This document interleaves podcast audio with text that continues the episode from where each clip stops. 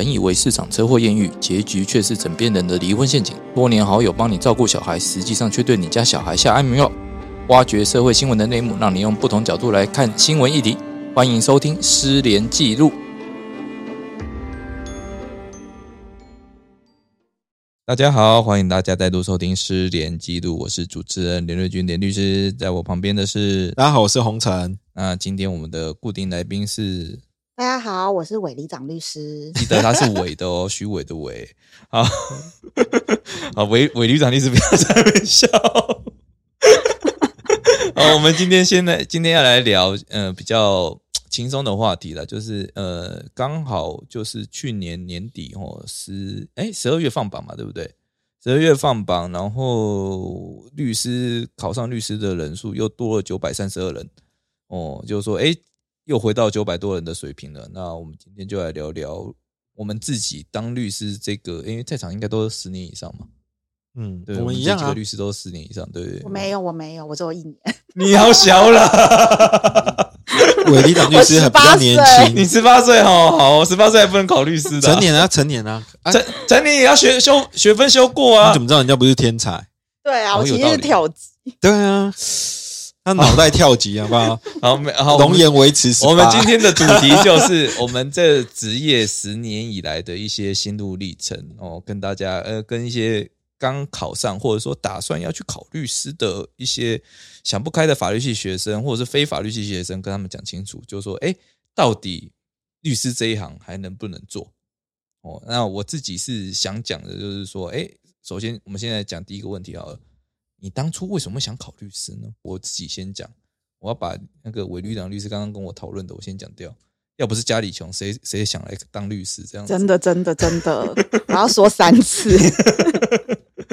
当然，我们还是要去掉这个现实层面的考量嘛，因为毕竟我们都得学会养活自己嘛。那养活自己的话，你既然嗯、呃要么就是 除了自己心里有想实现什么公平正义之外，另外一个考量就是，我就能力不到那边，我可能我数理就不好哦，要我考医科，要我去考那个理科，我可能都没办法，那我就只好考文科啊。文科里面比较赚钱的，要么就是会计，要么就是商嘛，从商嘛，啊，从商需要人脉。那再来的话，会计又很累，那我们可能就选一个比较轻松一点，但又没有那么轻松的这这条路，那就是我当律师了，念法律了。我的想法是，当时我的想法是这样哦。那我只是想说，哎，除了这些现实的考量之外，大家有没有什么其他的考量？就是说，哎，像上课的时候，老师都会讲说，哦我们为了要实现公平正义之类的。有没有什么你们当时觉得说，哦，这个真的是满腔热血，我一定要考上律师之后，我一定要做这些事情？嗯，这样我没办法接话欸这个问题。糟糕，我们的我真的韦局长律师当年，没有任何我真的当年就是因为数学不好，哦，那我能选的就只有这个了。你要选可以，其他很文科有很多科系啊，历史史系吗对啊，那个历史怎么养活自己社工啊、人文这那有些。点难呢，我觉得那更难。对啊，哦，我那时候印象中，我那时候是我年纪比较大，我那时候是选填志愿。那时候我比较想的三个志愿，真的就是刚才我说的历史、社工还有律师。可是这其实志愿其实是我表哥帮我排，但是后来我就到律就是法律系嘛。那我真的法律系，其实我当时是没有想到什么。说真的，理工的那个部分，我真的没有想过，也对那个比较没有什么兴趣，所以我本来一开始就比较倾向于文科。那走律师话说走法律系的话，真的是对于公平正义有一点点的想法啦。那当然只是说我那时候我说过，其实社工那时候其实是我的第一选择。那我啊只是认为说，真的真的真的，因为我那时候觉得能够直接帮助到人的话，其实是真的是社工。那历史只是我个人的兴趣，那律师或是法律的话，其实是，呃，我我认为它还是能够帮助到人，只是它并不是我想的那种比较直接，它可能是用间接的方式。但那是说我是大学生的时候，应该说不是我那时候考大学那时候的想法，所以我那时候的初衷是考这个法律的话，真的是对于所谓的呃能够帮助他人，或是能够协助一个案件的进行，真的是有这个比较明确的怎么说？这个想法是是真的有的，在在我那时候，那你有想过说，那时候有具体想，或者是说你现在职业这么多年之后，有想过说，哎，我到底讲讲帮助这个社会什么了吗？对啊，你有达成你当初想要达到的公平正义吗？对吗？应该说，后来其实我在过程中，其实我后来一开始就是毕业之后，其实我说真的，我在当兵的时候就把法律的书全部丢掉了。我当兵的时候也丢了。对，然后我觉得这个部分 就是感觉好像不是我想要。可是后来我第一份工作的是某个公司的法务，又又回到这个这个工作领域里面。可是我后来真的决定要认真要考律师，是因为我那时候被已经转到一个物流公司去了。可是有一天我在红海的时候，就是在做他们那个 cable 的物流连接线的时候，在数那个，就是他们要对物流那个数量的时候，有一天晚上我在那边对的时候，我想说。这个东西他们好像有个六个标准还是什么，就是你要准时还是什么什么之类。我想说，这东西就是这个东西物品到了话，能不能准时到，或能不能或不能不能准时送达客户，这对我人生到底有什么意义？然后我后来想想说，其实我自己好像还是比较喜欢处理人跟人纠纷的事情。从那时候我才会定到比较能够明确自己的意向，是说我想要从事法律这个工作，因为我觉得我对于人跟人之间的纠纷。或是能够协助人跟人解决这个纠纷的部分，是我比较有兴趣的，所以后来我就比较专心一致的在从事法律的这相关的工作。但因为我比较晚考上，可是我去当法官助理或干嘛，都是在法律的这个圈子里面的时候，就是因为我那时候已经确定我自己这辈子要走的就是跟法律相关的。那当然后来工作的时候，我可能呃，但你说能不能对这个法律有帮助？就是说，像我除了做律师工作，我还有去参加其他的一些 NGO 组织嘛。那是我觉得这个东西是。呃，至少我一直觉得我没有跳脱，我觉得法律是能够帮助人，或是能够怎么说，能够在协助社会更进步的这一条路上，我我一直觉得他还是在。那我也一直，虽然我的嗯，可能我没有那么大的心力可以去做到，但是我会觉得我还是有，呃，在尽自己的微小努力，常常说让这个社会能够更朝向我想要的一种公平正义啊。目前我的状况是这个样子，嗯。不过我我我自己的话，应该是这样讲，就呃，对这一行的话，我本来就是且做，诶，且战且走了，就是想说，哎，看看自己可以做到什么程度啊，了解说，哦，自己可以帮到什么人。因为你说你我我自己是觉得说，哎，我进去之前要发什么宏愿，我对于这个产业我根本不了解。哦，那那再来，我家里相关的家世背景也没有很少，诶，就我了解是没有人从事这一行，所以我自己当初找实习的时候我就很痛苦。哦，基本上我都得去一零四，然后去问学长姐，哦啊，去找人脉，然后如果都没有的话，我也得自己就硬着头皮去面试，面试好几次都没有上。诶，老实讲是那时候真的蛮受挫的。哦，一开始蛮受挫，但好不容易终于有了之后，那接触到，诶，跟当事人接触到，了解到说，诶，诉讼律师是干什么？哦，然后他们要我们可以帮到他们什么东西？那我才渐渐的了解到这一行是做什么，因为。说真的，就是你考试、你念书念到的东西，永远比不上现实。对啊，对，真的差太多。哎，那我们要不要问一下，就是要不是因为家里穷，谁要干律师的那个韦里长？我觉得应该是说，我们在我们在考试的时候，常常是在呃，比如说我们会就是呃，纸上谈兵啊。对，就是看这个法律问题，然后去适用法条。可是实际上，我们真的在职业的时候。到底什么才是案子的真相？我们其实都没有人知道。嗯，那变成说，你去当一个律师，你必须要去拼凑对你有利的事实，那去适用对你有利的法律见解，这个才是就是我觉得是律师诉讼律师最重要的工作，或是你要去透过什么样调查证据的方式去得到你想要的事实。而不是跟我们在考试的时候一样，哎，事实就是长这样。哎，对对对对。我们在接案的时候，常常事实长怎样你都不知道。有时候当事人跟你讲的是 A，可是你其实，呃，按诉讼进行到一半的时候，你会发现，哎，其实其其其实是 B。对，因为可是我我要讲很多人哦，尤其是很多前辈都会讲说，当事人会骗你哦。但我自己职业经验是，当事人根本不知道他在骗你，因为他真的觉得事情就是这样，很多时候是这种状况。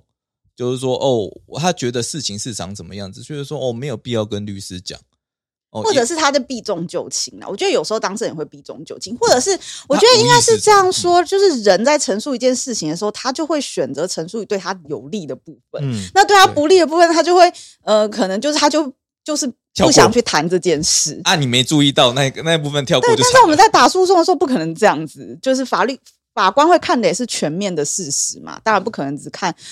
任何一个对你有利的证据，对啊，所以有有时候刚出来的时候，会觉得说，哦，当事人骗我很可恶啊什么的。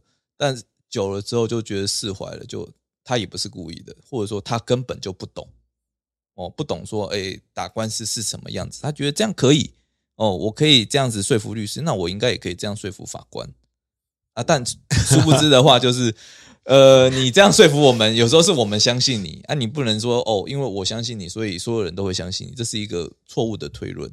所以有时候真的是鼓励大家，你知道的东西你讲出来哦，那是尽量讲哦，不要觉得说这个东西好像不该讲哦，那就不讲，因为我们知道资讯越多，我们才越有办法帮你判断哪个地方对，哪个地方错哦，要怎么主张。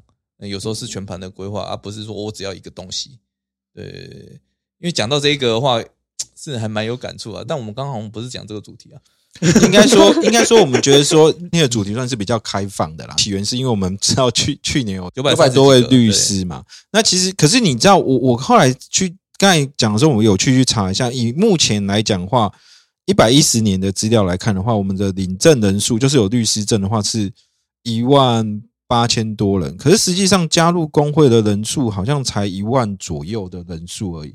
换句话说，其实还蛮多人其实是呃有律师证，但可能没有实际去从事律师工作。但但我说，可能只是他没有加入各地律师工会，他可能有做所谓的呃，就是那个 in house 的律师，或是他有其他做其他的工作。他只是说，可是我刚才看的医生的人数其实是七万多人呢，比我们多很多。哦那那那个，我我觉得是这样讲，医生这一行本来就是一个硬需求嘛。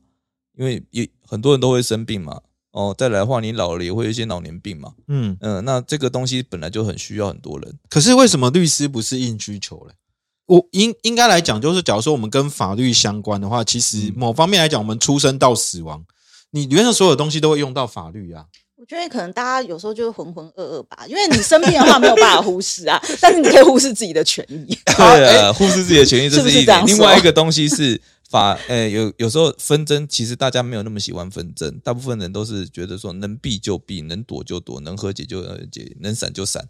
哦，那导致说呃，真的会上到法院来的，或者说真的需要找到律师去处理的案件，它是属于一个频率很低的，一辈子搞不好一两次，因为说他真的受不了哦，他才会来找律师，才上法院解决这些问题。嗯，哦，那所以我们那种特殊个案就相对而言非常少。对啊，可是可是我的意思就是说，你你假如换把我们律师跟医生的角度来看，我们一般人连什么感冒啊，或者说一些小的东西都会上医就会上医疗诊所去。你说它很重要吗？其实正常来讲，你只要感冒的话，其实你不去看医生，你可能过那个病毒七八天之后就好了。可是难受啊，可对，可难受啊。可是我是说，像我们刚才像连律师讲的，我们一般人遇到难受的事情，假如是纷争的事情，我可能就忍一忍。我我身体健康没有受到损害，对，可是我心情会受到损害啊，就心情而已啊。对，我觉得一般人可能会觉得上法院是一个非常冗长的过程，你的心情会更受损害。对，有有可能有可能。可是我说这个东西是不是说我们在我们律师的这个在律师的私底下的这种接触，或是私底下能够排解纷争的功能，其实是没有被彰显的。因为我看有时候看日剧的时候，我发觉他们像他们的律师的话，他们都可以直接去找对方的律师，直接去沟通，甚至都不用走到法院。我们律师达成一个共识的时候，反而就好像就把这个纷争解决，并不一定所有的案件都要到法院去。可是我们台湾好像就是这种制度或是这种处理的方式好像比较少。即即便以诉以诉讼律师来讲，我们一定所有的案件都希望走到，也不是所有案件都通常都是走到诉讼的时候才会诉讼律师出现。可是我说律师有没有可能在？送真前，真的走到诉讼之前，能够达到所谓一般的这种呃，能够还是能够解决纷争的部分，这个我觉得是比较比较不容易。我觉得这个以我自己经验来看呢，大部分都是我们会尊重当事人意见。哦，当事人如果愿意和解的话，那其实我们也会去联络。嗯，哦，并不是说完全不联络了，因为呃，但是我们可能会倾向说，哦，是在法庭里面达成和解，毕竟。呃，在法庭里面达成和解有很多好处哦，就是双方权利义务确定，再来后面我不用再打一次官司，后面我就只要拿这一份和解笔录去，我就办法做执行，诸如此类的，而且有一事不在理的效果嘛。哦，你后面如果你要再去提一样的案子的话，至少我可以拿这个出来说，没有，我们已经和解掉了。嗯，哦，那你也没法再提了。那其实我们是想法是这样子。那话话说回来，其实我觉得。医生跟律师，我是觉得差蛮多的地方是在于说，一个是顾人家身体健康嘛，但是他也是一样啊，病发的时候才大家才会想到去找律师、找找医师嘛。嗯，那同样的，也是大家觉得说火烧屁股，真的受不了的时候，他才会来找律师啊。我我，因为你想想看，如果会闹到法院去的，大部分都是这种状况，就是有一方真的受不了了，哦，他觉得说我权益被你这样搞，我没办法忍下去，我忍不下去，所以我才透过法院来去找我的公道出来，这样子。但呃，医生的话也是一样嘛，这我身体不舒服，我觉得我自己没办法忍受了。每个人忍受的线是不一样的。我我我的想法是这样，对对对对对对对。好，嗯不过我们现在要面对一个比较现实的问题，就是说，现在虽然说我们说律师人数相较于医师人数少很多，可是事实上来讲，律师人数其实还是逐年成长，而且去年是成长特别多嘛，所以对啊，应该说又回来，又回来，又回到九百多人了。对，如果说这个部分就会影响到说我们的职业环境的话，是不是？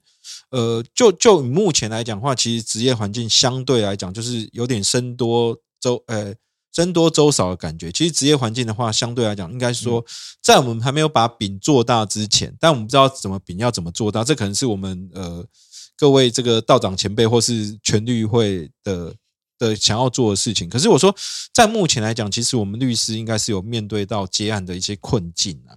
因为后面我们要怎么把业务推广出去？就譬如说，我们有很多一直都有讲说，很多业务被会计师啊、被地震师啊那些给拉走了。呃，那在外国其实都是律师的工作，那怎么到了台湾来就变成那些人的工作？那律会以前是叫全联会嘛，对啊全国律师联合会嘛对，嗯，做什么？我们就举一个例子好了，可能比较资深的道长会有听过，就所谓的法医通，哦，这是民国大概九十几年的事情。那个时候他们推出的服务就是，诶，那时候网络才刚起来没多久，达康泡沫也刚爆了没多久，哦，然后他就是推出主打说，你打电话我就让你咨询律师，哦，那呃，他就透过这种付费电话的方式来经营他的商业模式，让大家知道说，诶，问律师我有一个很方便的管道，你可以问到律师，但结果是。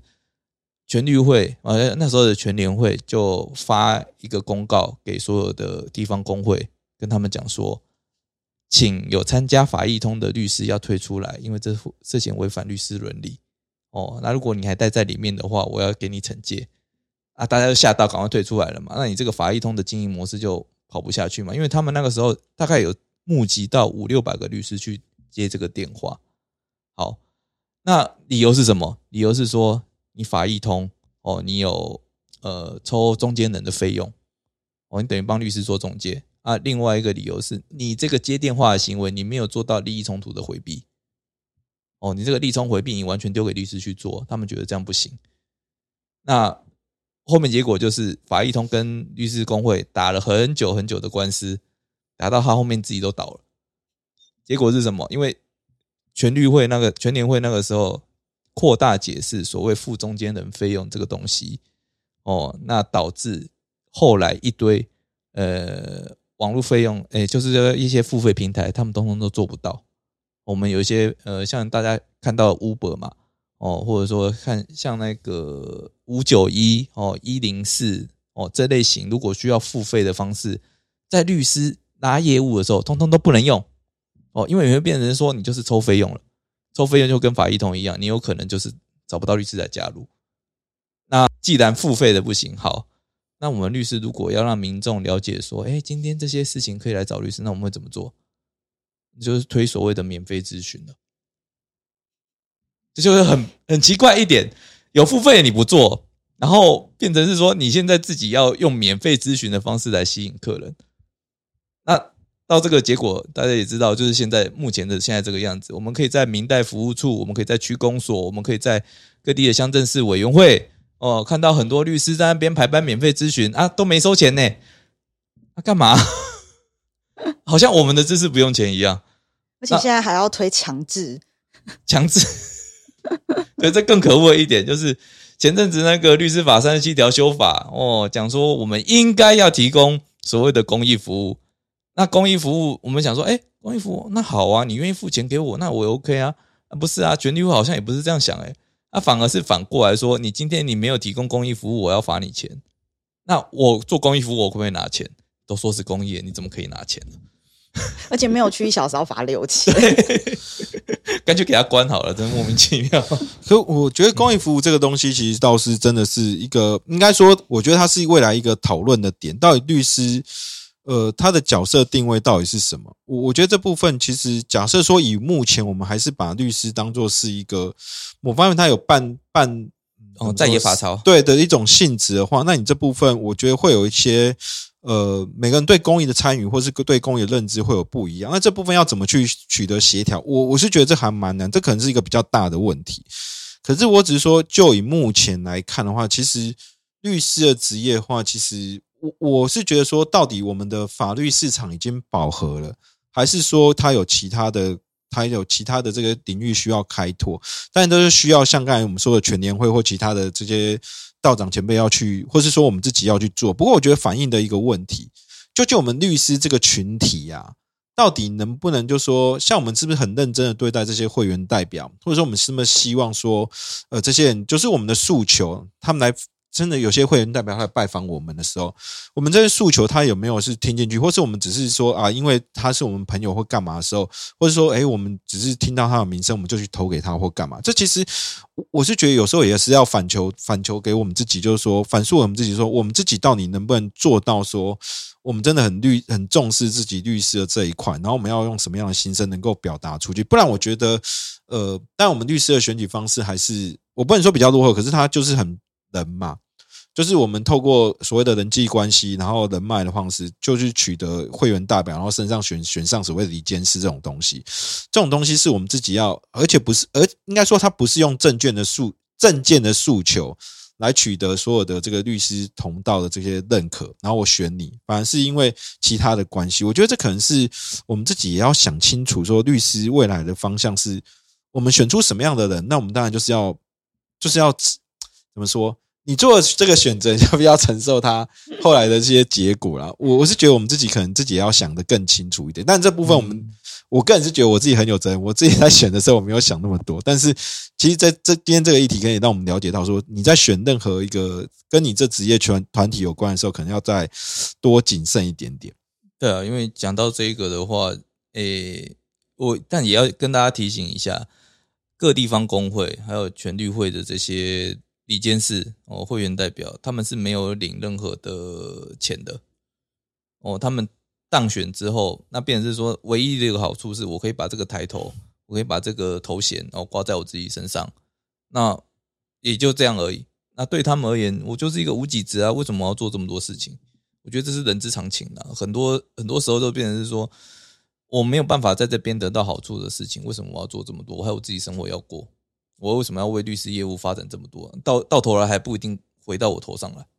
嗯嗯，我觉得这变是一个考验人性 哦，因为变成是说你要我为大家做这么多事情，何必何苦啊？因为变成是，哎，除非你今天你在章程里面明定说，哦，今天当选的人我给你什么车马费啊什么的，那或许还有点机会。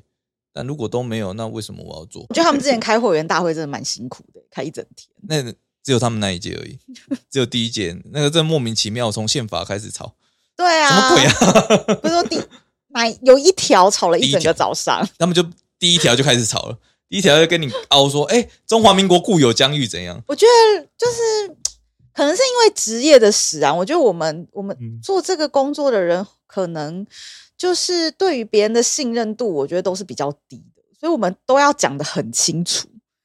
然后什么事情都要讲的很清楚，就会变得很难讲。对，就很冗长。一句话你可以简单归纳成三个字的时候，你可以把它展开成十几行的东西。对，就像我觉得法律人讨论事情的时候，我们都要说：哎，那什么什么的定义是什么？你要先告诉我，你认为的这个是什么？那我们才有办法讨论。所以，我们就是变讨论每一件事情都会非常的冗长。对，因为因为我们也很怕，就是造成人家误会。哦，所以我们才要先跟他讲清楚情境是长什么样子，才为什么我要跟你讲这些？对啊。然后他讲完了之后，大家才终于了解，哦，原来也是这个意思。好，那我们可以进行下一个了。好，那我们先先花三小时。对啊，所以这个变得是大家如果要真的想要来去当律师的话，要注意这一点，就是说你怎么让人家把你自己心里想的传达给人家知道。哦，这个功力很重要，尤其是。一般人的时候，你跟法律人之间，你可能就讲说啊，民法侵权行为，民法不当得利。那你跟当事人这样讲，当事人说黑起侠、叶公侠，讲人话好不好？哦，因为我觉得这功力其实很重要，很多法律系刚毕业的哦，也或者是刚考上的，这个功力都不行，因为他们没办法讲清楚哦，这件这些东西，你把一个法律概念转成一般人听懂的，那才是一个职业律师需要的能力哦。你说什么业务能力啊？哦，说什么呃，要要去呃，怎么拉生意这些，这些当然也很重要，你可以养活自己哦。但是更重要的是，你怎么做好你的这个沟通能力的训练？那你这沟通能力到家了，你去上法庭的时候，你去跟老板谈判的时候，去跟人家商业伙伴谈判的时候，那你都有办法把事情讲清楚哦，了让人家了解说你们心里想的是什么。那你这样才是一个合格的律师。对我现现在很努力把话题拉回来。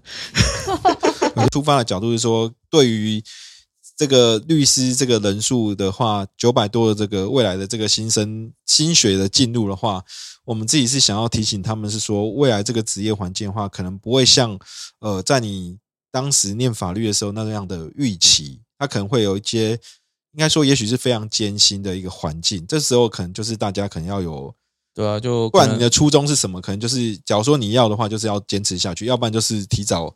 换跑道嘛？对，换换别的跑道。对啊，像我就非常想去卖饮料。你之前就讲说要开啊，到现在都还没开啊。我每次想要开哪一间，它就倒了，我后来就不敢再说了。你下次要投资哪一间，跟我讲一下。没有，因为我我我是觉得那个，我刚才前面有提到嘛，就是说免费咨询现在越来越盛行，然后再来 Google 越来越厉害，然后大家直接在上面都有办法找得到很多的答案。哦，虽然可能答案很杂啊，再来的话 AI 也越来越强嘛。你看那个。Chat GPT 跑出来，哦，好像像人一样的对话。完在我真的是可以预见到说，再过不久，可能律师这一行很大一部分的业务会被这些 AI 哎给辅助或是取代掉。哦，那我们之后要怎么发展？那其实是下一代律师他要想的问题了。因为我们出来的早，其实有很多时候我们已经卡位卡够了。那你就要再上来的话，呃，譬如说，你看现在要接法服。我抱歉哦，现在法服北三院哦，就是台北，诶，台北士林、新北这三个会哦，它基本上已经不再收新的了，原则上不再收，除非你有特别的事由，或者说你有什么攻击卓著的呃表现，否则的话，人家也也不再收你。不要把以以为说我出来接几个法服案就有办法活了，没有，现在不是这样了。现在你连法服案也有可能都接不到，那你可啊，那你可能就得去排所谓的法院的异辩。哦，法律的义义务辩护啊，法律的义务，法院的义务辩护的话，我记得也有一些资历上的限制，不是你刚出来就想接的就能接的，所以变得是你现在出来，你想自己开，其实就很辛苦。哦，那你好，你可能会选择说，那我就去可能人家的事务所磨练，哦，待久一点这样子。但你自己也要想清楚，呃，你有这些人脉吗？还是说你要去一零四一样当一个勇者哦，尝试很多雷索，然后去那边实习，我来看出来能不能变个强者这样子。但这些都是个人的历练不一样啊，也有可能你自己能力很好，你自己本来就有自己的人脉。所以，我我建议是，你如果真的考上了律师，不要急着去当律师，而是多探索自己的可能性。因为这一行，老实讲，没有你想的那么风光亮丽哦，有很多。不为人知的地方，哦，那个我们红尘律师不知道在笑什么。没有，我觉得我真的都会觉得，就是我们只是呃律师的这个名头看起来很吓人，但实际上真的一点都不厉害。对啊，要是看到那个我们的韦里长律师，会觉得哇，这样也可以来当律师，他应该去卖。这算是人身攻击吗？不是，他的风格都不一样。可是我真的觉得，就是律师。可是我我我的意思就是说，像我也也应该说。刚才我们的那个翟翟敏啊，翟敏翟敏律师的话，我突然忘记我绰号了。可是我觉得他说的有是一个好处，是说像我们律师这个抬头，我觉得他有一个好处啦，就是说这个律师的抬头，他其实可以让你去接触到很多不同领域的事物，因为我们透过律师这个名称，毕竟是国家认可我们对于法律的。就是至少你有一定法律的这个专业程度嘛，所以你不管是也许你有机会当调解委员，你有当某些的专家学者，或是或是专家领域的时候，你你有可能被咨询的对象，甚至你有可能机会去分享你的呃，不管是你的办案经验，或是你的一些一些心得的时候，我是觉得他也许是一个这个抬头，给你一个，我认为他是让你生命有更多可能性的一个一个存在。那但你要专职专心的去走律师这条路，那也没关系，只是说也许目前看起来他的未来的路可能并不是呃。不能说是一帆风顺，可能他会有一些崎岖的道路。那可是，假如说你有其他的这些可以去走所谓的斜杠人生的话，我觉得律师这这个这个抬头，或是这个这个这个这个资格的话，我认为还是有一点点帮助啦。这是我的想法。目前呢，目前目前还有点帮助。对啊，对，再再过十几年，如果说越来越多人的话，我真的不知道这个。这个有什么帮助？我们去开饮料店好了。啊，大家投资开饮料店啊，就是叫卖卖卖炸鸡，韩式炸鸡还不错。哎，对啊，我们要去入股，就律师炸鸡啊。